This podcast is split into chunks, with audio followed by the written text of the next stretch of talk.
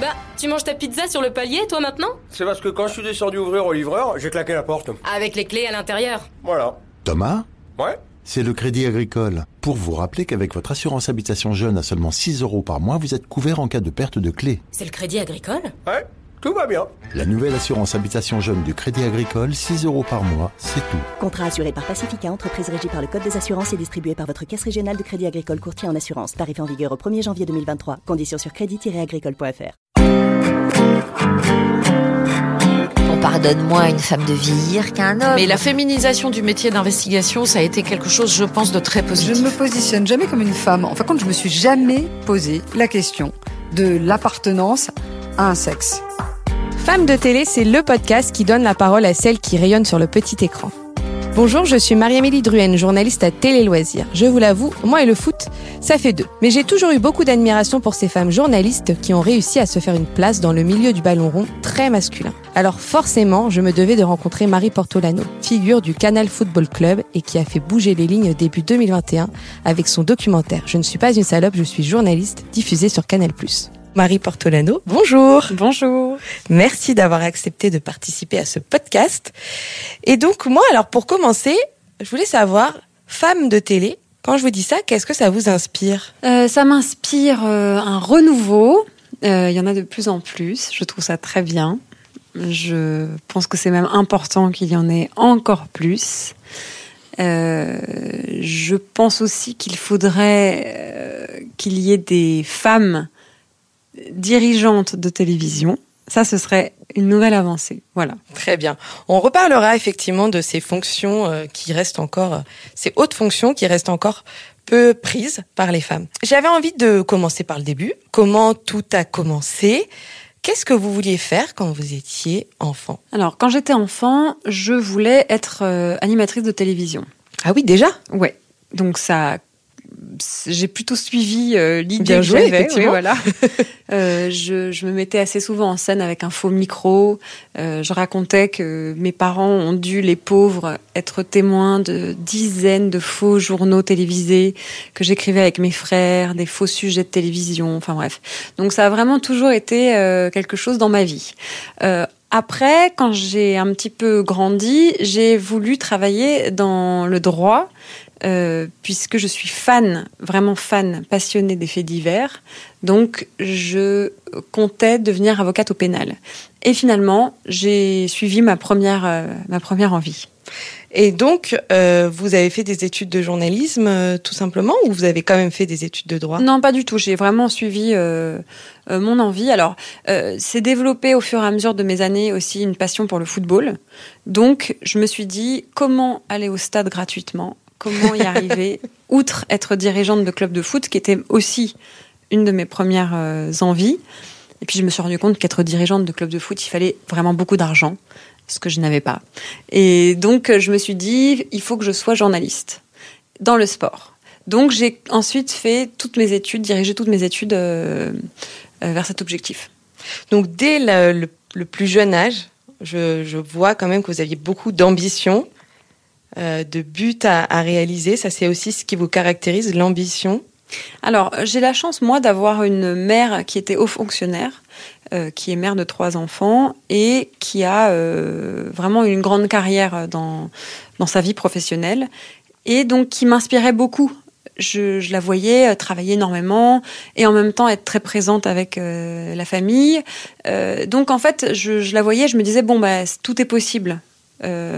Donc l'ambition vient aussi de là. C'est les armes qu'on m'a données aussi euh, enfant, euh, les possibilités, me dire que voilà tout est possible quand on veut vraiment le faire. Alors, j'ai lu que à 19 ans, vous êtes parti en Afrique du Sud, euh, juste avec un sac à dos. Oui, c'est vrai. avec plein de projets en tête et vous êtes revenu et ça y est, c'était une évidence. Le journalisme, c'est ça. Et, euh, et en rentrant de ce voyage, vous êtes lancé dans cette belle aventure. Alors j'avais déjà envie d'être dans le sport, d'être journaliste de sport. Et quand je suis rentrée d'Afrique du Sud, euh, j'ai, en fait, j'avais eu l'idée de tenir un blog de là-bas. Évidemment, une idée que je n'ai jamais concrétisée. Et non, mais je- oui, je me suis dit, euh, je, je, savais quand même plus ou moins ce que je voulais faire et ça n'a fait que confirmer parce que quand je racontais ce que j'avais vécu, ce que j'avais vu, je me disais quand même le métier de journaliste c'est un métier où tu, tu concrètement hein, dans les dans les termes les plus basiques, tu racontes aux gens ce que tu vois. Euh, et je trouvais ça vraiment euh, chouette. Donc le journalisme sportif, j'ai bien compris que c'était une évidence. Euh, ça vient euh, de vos frères, je crois. Oui, Vous avez toujours baigné dans ce milieu euh, du, du, football. Donc, il n'y avait pas de crainte à aller sur ce terrain-là? Alors, pas du tout de crainte. Vraiment aucune. En fait, je me suis jamais posé la question, pour être très honnête. Je me suis jamais dit, c'est bizarre.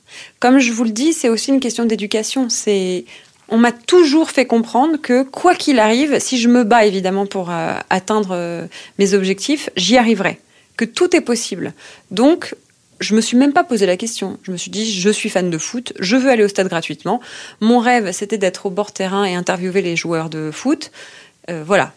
Donc, j'ai, je me suis pas dit, j'ai pas eu peur de le faire. Mais le fait que vous soyez une femme, est-ce qu'il a fallu plus vous battre pour vous faire une place dans ce milieu? Alors, je serais euh, pas honnête de dire qu'il a fallu plus se battre, puisque concrètement, je pense aussi qu'il y a eu, euh, à un moment donné, une demande euh, de féminiser beaucoup l'antenne, notamment dans le sport.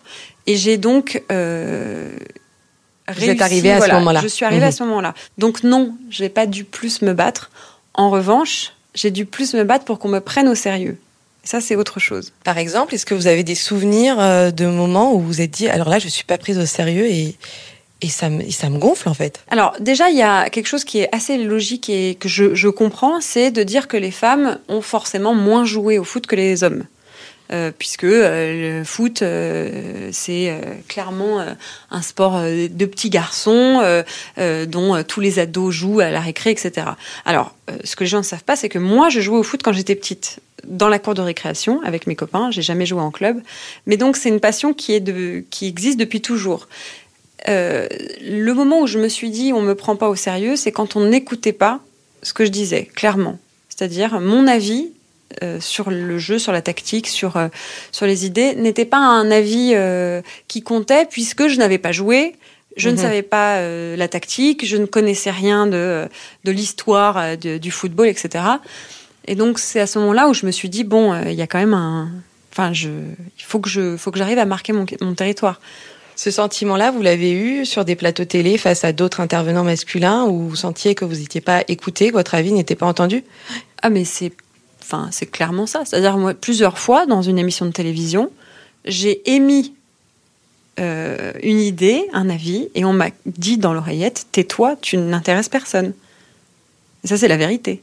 Parce que euh, à quel moment mon avis est plus important que celui d'un consultant qui a joué au foot? Et ça je le comprends. En revanche, c'est là où je me suis dit bon, euh, quelle est ma place en fait? Qu'est- Qu'est-ce que je dois apporter moi? Et quand je dis qu'il a fallu euh, pas se battre, mais se battre pour être prise au sérieux, c'est que j'ai vite compris que la, place de la femme dans ces émissions de sport ou dans ces chaînes de sport était la place de la femme. On nous mettait à une place. Mhm. Et la place de la femme, c'est euh, sur le plateau pour faire joli. Et on Mhm. n'attendait pas de moi des analyses poussées, euh, des questions intéressantes. On attendait de moi que j'égaye le plateau, que je souris, que je ris, que et ça, bon, il n'y a pas de problème, je, je le fais, mais euh, mais au bout d'un moment, je me suis dit bon, euh, je sais aussi faire autre chose. Oui, ça, ça faisait partie des questions que je voulais vous poser un petit peu plus tard, mais du coup, on, on va enchaîner là-dessus. Est-ce que le fait que vous soyez jolie, euh, ça vous a en quelque sorte ouvert des portes Mais, euh, oui, alors déjà merci.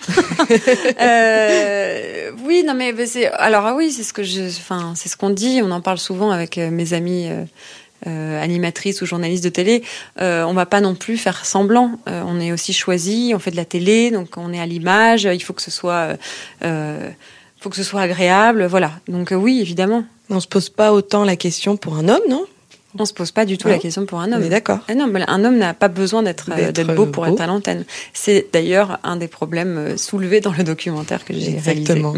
Exactement. Alors, vous disiez qu'il avait fallu que vous trouviez une place différente. Est-ce que maintenant, ça devient plus normal d'avoir une femme experte en plateau, une femme experte euh, dans un sport? Alors, euh, il y, a, il y a quelque chose aussi qui est assez confortable, c'est de vieillir. parce que euh, vieillir euh, est aussi synonyme d'expérience. Donc, effectivement, les gens se sont habitués aussi à moi euh, dans le milieu du sport. Donc, finalement, ma présence était acceptée. Euh, je, je pense vraiment que la difficulté pour les femmes dans le sport aujourd'hui, c'est au début. Au début, on doit prouver deux fois plus. On doit prouver qu'on sait, on doit prouver qu'on connaît même mieux que les autres. Euh, voilà, c'est ça la vraie difficulté. Est-ce que vous, il y a des femmes qui vous ont inspiré euh, toute petite Voilà, vous me disiez, moi j'avais le micro, euh, je faisais des JT. Est-ce qu'il y a des figures féminines où vous vous êtes dit, oh, je veux devenir comme elle? Alors moi, j'étais euh, vraiment très. J'étais une grande lectrice quand j'étais jeune. Euh, je lisais, par exemple, Les quatre filles du docteur Marsh, euh, qui a été écrit, je crois, de mémoire par Louisa May Alcott, mais je ne suis pas sûre, donc il faudra juste vérifier.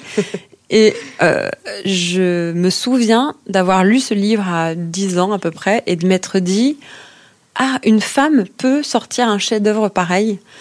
Et euh, je trouvais ça fantastique. Après, quand j'ai quand j'ai grandi et que j'ai commencé à vouloir travailler dans le sport, mon modèle euh, était Estelle Denis et Nathalie Yanetta. C'était mes deux modèles parce que c'était les deux seuls. Et tout d'un coup, ça offrait un champ de possible. Je me suis dit, ah ouais, elle le fait, donc ça veut dire que je peux le faire. C'est possible. On va parler de ce documentaire que vous avez réalisé pour Canal+. Je ne suis pas une salope, je suis une journaliste. Dans ce documentaire, vous avez donné la parole euh, à des femmes qui témoignent de situations de harcèlement, de sexisme euh, qu'elles ont pu subir. Pourquoi c'était important pour vous de faire ce documentaire-là? En fait, j'ai eu cette idée après avoir euh, vu un documentaire formidable de Marc Sauvorel et Olivier Dacour qui s'appelle Je ne suis pas un singe, qui traite du racisme dans le football. Ça a été diffusé sur Canal Plus il y a quelques années. Et j'ai vu ce documentaire et j'ai trouvé ça génial. Je me suis dit, c'est super. euh, il faut le montrer, il faut, il faut passer par là pour que les mentalités changent. Et je me souviens d'avoir une discussion avec mon mari en lui disant, mais tu sais, euh, en fait, il faudrait faire la même chose sur les minorités. En fait, donc euh, les minorités, nous, les femmes dans le sport, on a quand même encore des soucis.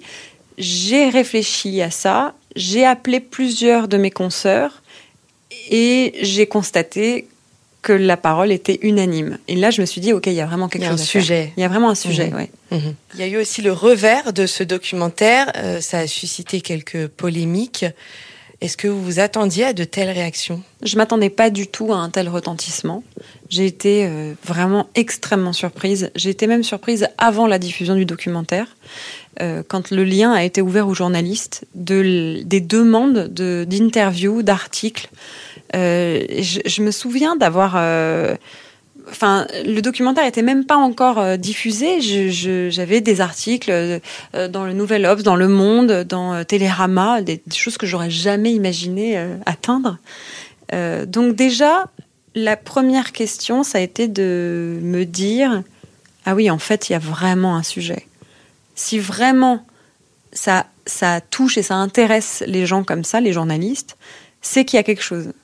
Et c'est qu'il y a quelque chose, en fait, euh, qui est beaucoup plus grand que mon propre secteur, qui était celui duquel je parlais, euh, le journalisme sportif.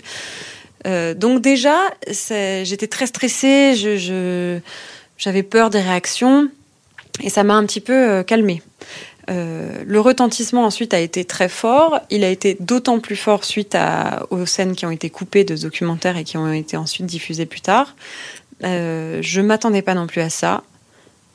J'ai été gênée par euh, j'ai été gênée par la place que ça a pris. Parce que moi, ce que j'ai voulu faire, c'était donner la parole à des femmes, et tout d'un coup, tout était réduit à un seul homme, Mhm. et ça m'a dérangée. Voilà. Finalement, vous parlez peu de vous, vous donnez la parole. Est-ce que vous, c'est des situations que vous avez vécues aussi? Bah, les scènes coupées dans le documentaire, c'était aussi pour montrer euh, quelle était ma part aussi de- de- d'expérience.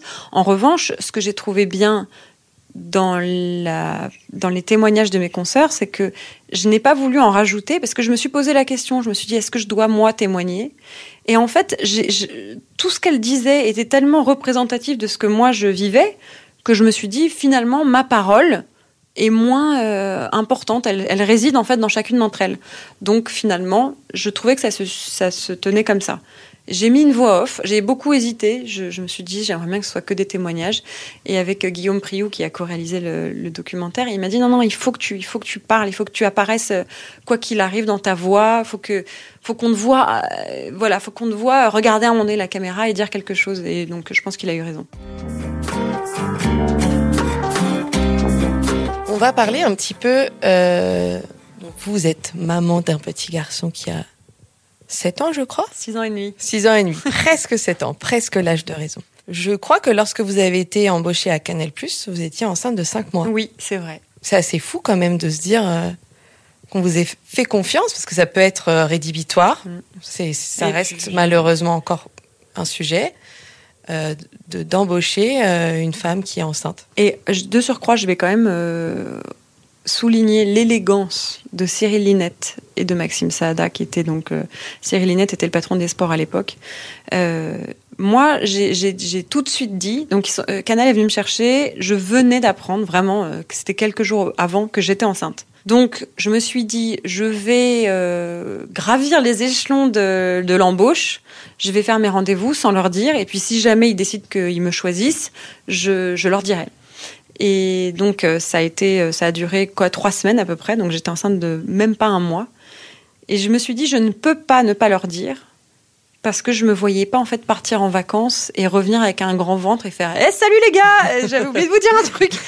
Et donc je l'ai dit tout de suite à Cyril Linette. Et en fait ce qui m'a frappé c'est la spontanéité de sa réaction. Parce qu'il aurait pu très bien et je l'aurais compris ça aurait été injuste mais je l'aurais compris dire ah bon bah désolé Marie on te rappelle l'année prochaine. Là on a vraiment besoin de quelqu'un euh, qui est là pour toute la saison non seulement il n'a pas dit ça, mais en plus il m'a dit Mais c'est formidable, mais c'est ton premier Je lui dis Oui, oui, c'est mon premier, mais euh, alors attends, donc ça fait quoi? Ça fait que tu partiras en congé mat en novembre, ok, tu reviens quoi en mars? Très bien. Il dit Bah écoute, euh, oui, ça ne change rien à, ma- à mon envie de travailler avec toi. Et donc je dis Ah bon? Il me dit Mais oui, Marie, tu sais, moi je, te, je ne t'embauche pas pour une saison, je t'embauche pour dix ans. Donc euh, une fois, euh, enfin voilà, c'est la vie, c'est formidable, tu vas voir, c'est fantastique, etc. Moi j'en ai quatre. Et donc j'ai, je me souviens la veille, j'avais pas dormi, je m'étais envisagé toutes les toutes les situations possibles. Et donc voilà. euh, alors on, on m'a souvent dit attention, il faut pas dire que c'est extraordinaire, il faut dire que c'est normal, Mhm. que cette réaction est normale. Mais en fait, elle est tellement rare qu'elle est extrêmement élégante et je remercierai toute ma Mhm. vie Cyril Linette d'avoir euh, réagi comme si c'était quelque chose de totalement normal, ce qui, est quelque chose de non normal. Mais oui, vous réjouissez en fait que certains employeurs ne se posent même plus la question finalement. J'ai trouvé ça fantastique et je crois et j'espère aussi que c'est de plus en plus démocratisé euh, aujourd'hui. Enfin, je- je- je- j'espère euh, ne pas me tromper en disant que voilà, on embauche aujourd'hui des femmes enceintes et tant mieux.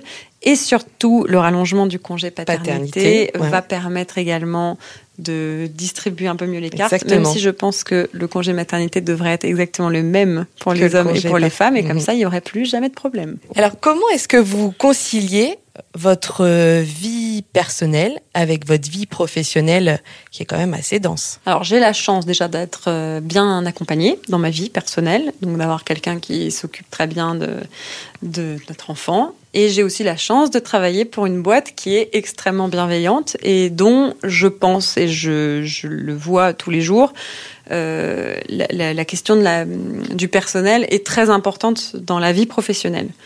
Euh, c'est comme ça que je me sens à M6 et j'ai vraiment l'impression que c'est comment tu te sens?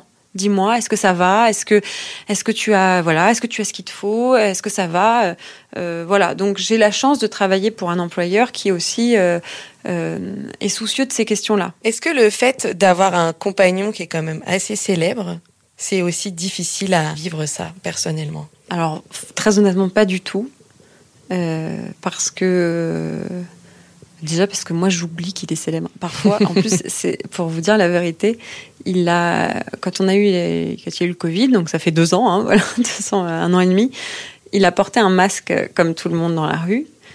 Et Personne ne le reconnaissait. mais Chouette. alors, je me rendais pas compte que personne ne le reconnaissait. Et c'est quand on a pu enlever le masque dans la rue que là, je me suis souvenu qu'en fait, il était célèbre. Parce que c'est là où les gens se sont remis à l'alpaguer dans la rue, etc. Et euh, non, et puis en plus, j'ai la chance surtout d'avoir un mari qui est célèbre, mais qui n'est pas égocentrique. Donc c'est très agréable. C'est-à-dire que pendant à peu près six mois, je n'exagère pas, je n'ai parlé que du documentaire, que de M6, que de mon transfert, que de mes nouvelles émissions, que machin, à quelqu'un qui ne m'a pas dit à un moment donné, bon, ça va, ça suffit, on peut arrêter de parler de toi maintenant? On parle de moi. On Non. parle de moi. Non, au contraire. Il a compris que c'était un moment important dans ma vie professionnelle et il m'a accompagné à mort. J'imagine aussi que vous faites très attention à ce que vous partagez. À quel moment vous vous dites, euh, là non, vraiment, je veux que ça reste mon jardin secret. Mon fils. Je, jamais je mettrai une photo de mon enfant euh, sur les réseaux sociaux, par exemple. Euh, je, je juge absolument pas les gens qui le font, ils font ce qu'ils veulent. hein, mais moi, en tout cas, je. C'est la barrière que vous Oui, fixez. J'ai pas du tout envie que les gens reconnaissent mon fils. euh, voilà. Et votre couple aussi, vous veillez à, à le protéger, à ne pas trop l'exposer? Alors, moi, c'est drôle parce que concrètement, j'essaye de faire attention, mais parfois, j'arrive pas à m'empêcher. C'est mon mari qui, lui, est beaucoup plus discret, qui me dit non, non, mais ça, tu postes pas, ça, j'ai pas envie, ça, euh, voilà. C'est lui qui vous rappelle, Ouais, ouais, elle a oui, raison. Exactement. Mais euh, quand je dis j'ai pas envie, c'est juste que quand il y a une jolie photo de notre mariage, j'ai envie de la poster sur mes réseaux. Et lui, il me dit mais euh, non, j'ai pas envie que les gens voient notre mariage. Notre mariage, c'est notre mariage. Ceux qui étaient là au mariage sont ceux avec qui on a envie, On de, a envie de partager le mariage. ça. Mhm. Donc ça basta, ça suffit. Et en fait, du coup, je l'écoute et il a raison. Il a raison. On va parler de votre arrivée à M6 en 2000. 21. Eh oui, en 2021, j'étais euh, parce que je pensais Euro 2020 qui était en Oui, c'est 2021 ça. et j'étais un petit peu troublée. Alors il y a eu euh, 100% foot euh, lors de l'Euro, il y a eu les soirées musicales, là le meilleur pâtissier. Ça fait beaucoup de choses. Comment est-ce que vous vivez ça? Alors c'est vrai que ça fait beaucoup de choses. J'ai pas eu le temps de me rendre compte de, du transfert, hein, clairement. J'ai tout de suite attaqué. Ça a été assez confortable aussi parce que ça m'a fait du bien de penser à autre chose. Euh, parce que j'ai clairement vécu une année professionnelle euh, très dense euh, l'année dernière, enfin la saison dernière. Donc c'était aussi chouette de commencer autre chose et, surtout ce qui était agréable, c'est de me sentir désirée. Euh, M6 m'a mis un peu sur plein de choses et donc je me suis sentie aimée et désirée et c'était très agréable. Et là, maintenant, qu'est-ce que vous avez envie de faire? Donc, le meilleur pâtissier, voilà, c'est une aventure qui qui va bientôt débuter. Euh, est-ce que est-ce que vous avez émis des souhaits euh, avec M6 sur euh, ce que vous aviez envie de faire dans les prochains mois? Alors non, j'ai pas émis de souhait. Je, en fait, je découvre encore, hein, puisque finalement, je suis arrivée fin mars. J'ai vraiment enregistré plein de choses. Il y a eu l'euro euh, en direct. Le tournage du meilleur pâtissier en même temps. Exactement. Il y a eu RTL aussi. euh, J'ai fait les Jeux Olympiques. Donc j'ai même pas eu le temps de, de réfléchir. Alors évidemment que je vais pas dire oui à tout et je vais pas euh, tout faire et, et voilà. Mais je, je, je pense en bonne intelligence avec la chaîne et avec laquelle j'ai un très très bon rapport et une très grande discussion ouverte euh, que je vais pouvoir dire ah bah tiens ça j'aimerais bien tester. Mais là je, comme pour moi je là c'est Tout s'est enchaîné rentrée. très très Oui. vite. Mhm. Là, on est comprends. début septembre, c'est ma première rentrée chez M6, donc euh, je, je découvre encore les, les rouages d'une grande chaîne. Voilà. Vous disiez euh, au début de l'entretien que vous étiez passionné par les faits divers. Est-ce Oui. que ça, ça fait partie des petites choses que vous avez en tête de se dire et si je proposais une émission de faits divers à M6 Alors, il y en a déjà. Et en plus, je trouve qu'ils sont très bien réussis, que je regarde en tant que téléspectatrice. Euh, et en plus, je je sais pas si je serais. euh, je pense que je suis une vraie consommatrice, mais euh, travailler dans le milieu me C'est pas un objectif. Non, c'est pas un objectif.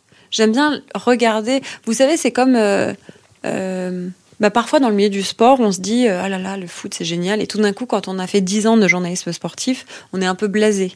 Alors, ce qui n'a jamais été mon cas. Moi, j'ai toujours été euh, hyper enthousiaste, etc. Mais, mais je comprends ça. Tout Mhm. d'un coup, il y a, euh, on connaît tout l'envers du décor, on sait comment sont faites les émissions, on, On sait tourne comment un peu en marche. Oui, et puis surtout, il manque ce, ce petit truc. Ce recul aussi. Ce recul, voilà. Et, Mhm. euh, et ben les émissions de faits divers, c'est pareil. Moi, j'aime bien les regarder comme vraiment comme je découvre un, comme je lis un polar, euh, c'est-à-dire euh, ne pas savoir comment ça se termine, quoi. Voilà. Il y a aussi quelque chose qui est, qui est très présent encore, et notamment dans le milieu de la télé, c'est les inégalités salariales. Est-ce que vous, vous avez dû vous battre pour euh, votre salaire? Non, non. Je je me suis pas battue pour être payée comme mes confrères parce que je ne connaissais pas leur salaire. mais euh, non, mais euh, pour de vrai, je je- j'ai gravi les échelons aussi euh, euh, sur le salaire comme euh, n'importe qui. Je pense qu'aussi les jeunes journalistes hommes sont aussi mal payés. Mhm, mhm. Mais euh, donc euh, voilà, je, je en fait, je ne peux pas répondre à cette question. J'ai jamais vraiment su comment étaient payés mes confrères qui étaient exactement au même stade que moi. D'une manière générale, on sent que ça bouge, qu'il y a de plus en plus de femmes à la télé, peut-être moins, euh, on en parle au début, à des postes stratégiques. Il y a peu de femmes dirigeantes de chaînes. Est-ce que vous sentez quand même que ça évolue? Vous, ça fait une dizaine d'années, un peu plus que vous êtes euh, 15 ans même. Ça fait dix ans. 10 ans Ouais. que vous êtes journaliste. Est-ce que vous sentez que ça a évolué depuis le début de votre carrière, tout ça? Moi, je suis arrivée avec une génération de femmes qui a vraiment pris sa, qui a pris sa place dans les médias. Euh, c'est vrai que juste avant nous, il y avait Nathalie et Estelle et basta. Il y avait vraiment que deux femmes concrètement. Et ensuite, on est arrivé, on était une bonne dizaine, voire une bonne vingtaine euh, de femmes à, prendre euh, l'antenne. Ce qui serait une vraie avancée, c'est que ces femmes-là, nous qui sommes arrivés il y a dix ans, vieillissent soit à l'antenne, soit en tant que dirigeantes de chaîne. Et je sais que donner par exemple le statut de rédactrice en chef pour les émissions à des femmes, c'est encore un problème. Mhm. Alors, euh, je, je ne dis pas ça pour euh, souligner euh, ma chaîne, mais sauf, sauf ici, où c'est plutôt cool, je crois. Je crois que les femmes ont pas mal leur statut de rédacteur en chef. Donc oui, effectivement, il faut que ça, il faut que ça aille encore plus loin. Et Mhm. pour aller plus loin, il faut des femmes à des postes stratégiques. Comment est-ce que vous, vous comptez vous agir pour que ça change? Est-ce que faites partie de collectifs de femmes Euh, Voilà, le documentaire que vous avez réalisé, ça montre votre engagement. Comment est-ce que vous avez envie encore de montrer cet engagement et de faire bouger euh, les lignes, comme vous l'avez fait, je pense? Bah, déjà, je, je pense l'avoir fait, avoir euh, mis ma pierre à l'édifice. Enfin, j'espère, j'espère l'avoir fait, sûr. avoir aidé, avoir, avoir participé à ce. Alors, j'aime pas dire ce combat, mais à cette, cette, cette évolution positive. Moi, vraiment, ce- ce- la, chose sur laquelle j'ai vraiment envie de me battre, c'est euh, parce que j'entends souvent, mais il y a des femmes à des postes stratégiques. Il y a un tel qui s'occupe de tel truc. Mais en fait, ça m'agace parce que c'est toujours l'exception qui Mhm. confirme. En fait, il y a Mhm. toujours une femme, mais c'est toujours le- le- le- l'alibi. Mhm. C'est, mais si, tu rigoles, il y a, y a un tel qui est à un poste stratégique dans la chaîne. Oui, mais elle est la seule. Il y a que un tel. Moi, je me suis plusieurs fois battue pour qu'il y ait plusieurs femmes dans les émissions de sport. Mhm. Et je n'ai jamais eu gain de cause. Et je ne sais pas pourquoi. Et je disais à mes dirigeants, mais attendez, pour- qu'est-ce qui vous Quelle dérange est la raison dans l'idée d'avoir deux journalistes femmes? Pourquoi ça pose un problème? Ah non. hein. Et ben voilà, c'est ça pour moi. Le, ce qu'il faut faire, c'est euh, c'est euh, c'est justement ne pas considérer la femme comme l'alibi. Est-ce que ça doit passer par des quotas de dire voilà, il faut qu'il y ait tant de femmes euh, sur telle tranche horaire, euh, tant de femmes dans les rédactions. Oui, Est-ce oui. que vous y êtes favorable? Alors, j'étais pas favorable au quota et finalement, j'ai écouté une interview très intéressante de Christine Lagarde, euh, la patronne du FMI, qui parlait des quotas et ça m'a fait changer d'avis parce qu'en fait, je me suis rendu compte que quand on ne force pas les gens, rien ne change. Mhm. À un moment donné, il faut imposer des règles et donc les quotas euh, sont ces règles-là. Donc, il faudrait tant de femmes, mais aussi tant de femmes au, poste dirigeant. Et en fait, c'est ça que j'ai envie de dire aux, aux hommes qui, qui parfois prennent mal les positions féministes, etc. C'est on ne veut pas prendre votre place, on veut juste on veut juste vivre en intelligence. Mhm. Et à partir du moment où tout le monde sera sur le même pied d'égalité, il y aura plus de débat, il y aura, plus de, combat, il y aura Mhm. plus de combat. On Mhm. sera juste on sera juste dans le vivre ensemble et ce sera parfait. Je suis un peu utopiste, hein, peut-être, mais bon. Qu'est-ce que vous pourriez faire, vous, à votre échelle, pour que ça bouge encore? Est-ce que c'est intervenir aussi dans des écoles, Hmm? Par exemple Est-ce que c'est quelque chose que vous avez envie de faire Ou de, de- voilà, de passer un message euh, à toutes ces femmes qui, qui, sont étudiantes en journalisme et qui peut-être n'osent pas encore. euh, Oui, c'est être proactif, effectivement. Il faudrait être proactif euh, en ce sens, euh, aller euh, dans les écoles, parler aux femmes et aussi parler aux hommes. Moi, je suis proactive et ce que je fais aujourd'hui, c'est éduquer mon fils. J'éduque mon fils pas contre les hommes, j'éduque mon fils pour les femmes. Je lui fais comprendre que, euh, oui, sa petite copine euh, qui veut jouer au foot avec lui, elle peut complètement jouer au foot, comme lui a le droit totalement de se mettre du vernis sur les ongles. Je sais pas pourquoi il a cette passion en ce moment. Mais voilà, et c'est normal. pas, et mets-toi du vernis, joue avec une poupée si tu as envie. Elle, elle jouera avec euh, ça. Enfin voilà. Je, je- je- voilà, voilà euh, comment moi j'essaie de faire changer les choses, c'est d'éduquer mon fils dans la normalité et que. Mais ça aussi, c'est ce qui est chouette, c'est qu'on est quand même dans une génération qui euh, tous nos fils nous verront travailler. Mhm. Et qui ça, n'était pas le ce qui n'était pas le cas Pour de nos générations. de la génération Mhm. précédente. Toutes les, tous les fils qui aujourd'hui ont 50 ans à peu près avaient généralement des mères au foyer. Mhm. Donc c'est normal aussi, c'est une normalité pour eux qui n'est pas la même aujourd'hui. Donc c'est pour ça aussi que je comprends. Enfin moi je suis pas du tout dans une agressivité. Je comprends qu'on ne puisse ne pas comprendre, mais je ne comprends pas qu'on puisse être réfractaire Mhm. au fait que ça change. Est-ce que c'est un projet, par exemple, de faire un, un reportage, un documentaire pour M6 sur toutes ces questions-là, d'inégalité entre les hommes et les femmes, de sexisme? Est-ce que c'est un sujet que vous avez encore envie de porter à l'écran? Oui, pourquoi pas. J'ai bien aimé parce que les dirigeants d'M6 euh, m'en ont parlé assez, assez vite, euh, m'ont demandé quelles étaient mes envies, est-ce que j'avais envie de faire ça encore ou est-ce que j'avais envie de faire autre chose dans les documentaires? Euh, donc j'ai le champ un peu ouvert. Je réfléchis parce que j'ai pas non plus envie de tomber dans un. C'est dur de dire ça, mais dans une facilité. Euh, le documentaire a tellement bien marché et tant mieux que j'ai pas envie non plus de, de tirer la ficelle de, ce, de cette réussite et de dire ah bah voilà, je vais faire ça aussi là-dessus et puis sur les et puis sur les médecins et puis sur les infirmières et puis sur les ceux du BTP. Enfin voilà, je je réfléchis à comment faire les choses de manière intelligente.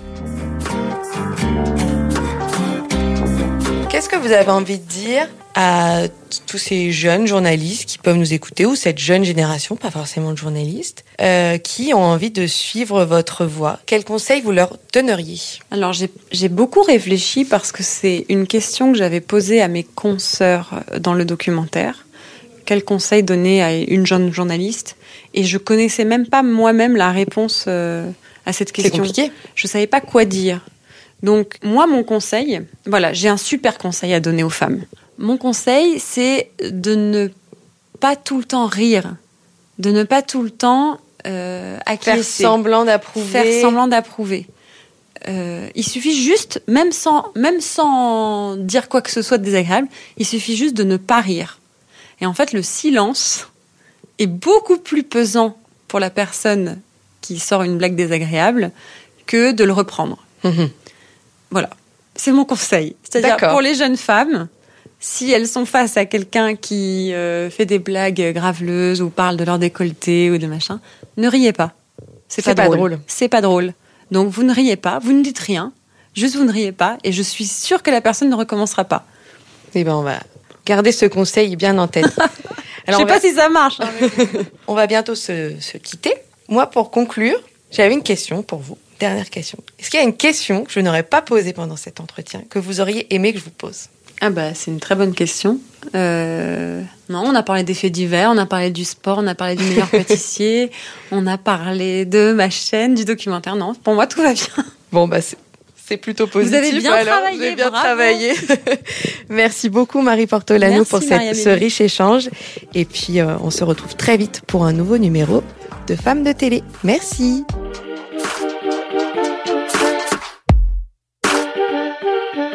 Et je rappelle que vous pouvez retrouver le podcast Femmes de télé sur Deezer, Spotify, Apple Podcasts et toutes les plateformes de podcast.